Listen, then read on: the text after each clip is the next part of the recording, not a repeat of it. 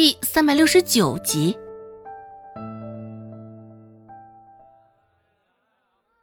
而此刻，周芷的瞌睡虫现在也被赶走了，脑子里面现在甚是清明。挺直了腰背，周芷不动声色的吃完了整个瓜，也看到了陈老挨揍。一闹，此刻。周芷的脑海里跳出这么两个字，也不知道陈老究竟是怎么给人家治病的，怎么能好端端的一个咳嗽，都快要将人看死了。想到这儿，周芷神秘莫测的瞧了一眼陈老，他那副模样看上去有些可怜，只是可怜之人必有可恨之处。这句话用在陈老的身上，也是完全没有毛病呢。周芷走上前，看着男人碗口粗的手腕，心里也是一阵发醋。哎，算了，还是往后些吧。周芷心里想到，又往后倒退了些，与陈四保持安全距离。现在陈四还处于盛怒中。周芷还真的挺怕他一个不小心就被殃及了，舔了舔嘴唇，周芷说道：“叔，我也是这个药铺的大夫，若不然，你带我去瞧瞧大爷吧，说不定我能有办法医治。”陈四扭头看了他一眼，见说话的丫头还不到他胸口的位置，见状，陈四脸上的轻蔑之意更是明显。你们仁惠堂还真是挺有意思，阳都镇第一大药铺，莫不是这镇上没有药铺了？还是说仁惠堂找不到大夫了？竟然这般随意，逮着一个奶娃娃就让他上？你们是不是将上门寻医的这些人都当成傻子呢？嗯？说罢，舌头又舔了舔上嘴唇。说：“我每天都在仁惠堂当大夫的。”周芷甚是诚恳的看着陈四，眼睛一眨不眨。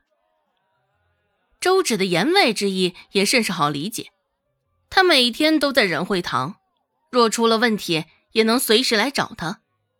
当大夫这么久，周芷还没有出现过什么医闹，他值得相信。周芷的眼神分外清澈，很容易看到底的那种。陈四看着他的眼睛，一时之间心绪竟然也动摇了起来。若不是因为他手上的陈老挣扎了一下，指不定陈四这时候立马就点头答应了周芷。陈四回过神来，将视线挪开，有几分猖狂的笑了两声。陈四开口说道：“我看你们这仁惠堂也是迟早关门的样。好端端的大夫，正儿八经的医术没学会什么，信口雌黄的本事倒是一个比一个大。”周围的伙计听着，此刻也忍不住为周芷辩白：“爷，你可别这么说。周芷年纪虽小，看过的疑难杂症却不少了。”大病小病，你听过的没听过的病，周芷都帮人看过。了解周芷的人都知道，他的医术不亚于有了几十年经验的老大夫。一旁的人也是附和道：“哎，是啊，你是不知道，最近咱们县令患上的怪毛病，胸闷难治，还是周芷出手，这才痊愈的呢。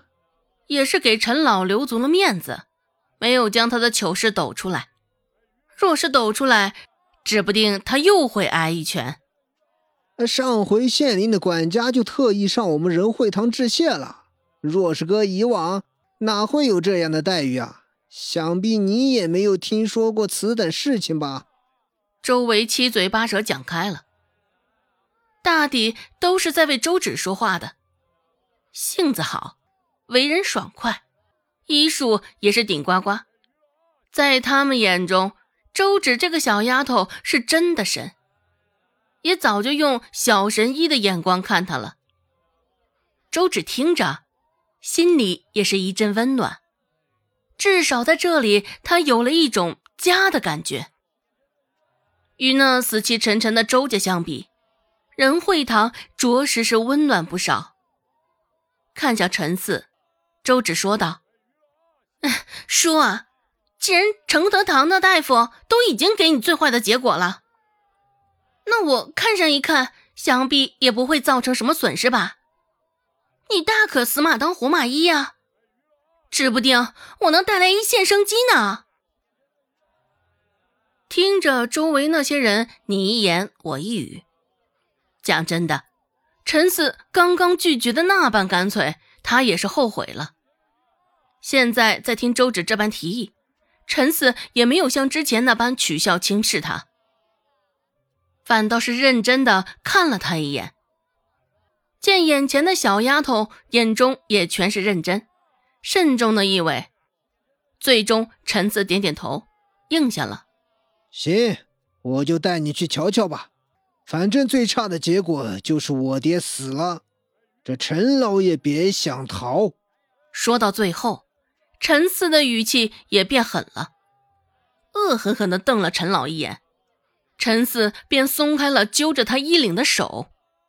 陈老好像是一条落水狗一般，软绵绵的歪在地上，浑身上下都没有丝毫的力气。跟着陈四走的时候，周芷居高临下的看了他一眼，恰巧陈老也在看他。陈老的嘴巴蠕动了一下，只是没有发出声音。隔着远，陈老又低垂着头。周芷也没有看清楚他的嘴型，不过看着陈老现在的精神状态，他应该是希望周芷能给人治好的。毕竟陈四的狠话已经搁下了，治不好，陈老的小命也是很成问题啊。本集播讲完毕，感谢您的收听，感兴趣别忘了加个关注，我在下集等你哦。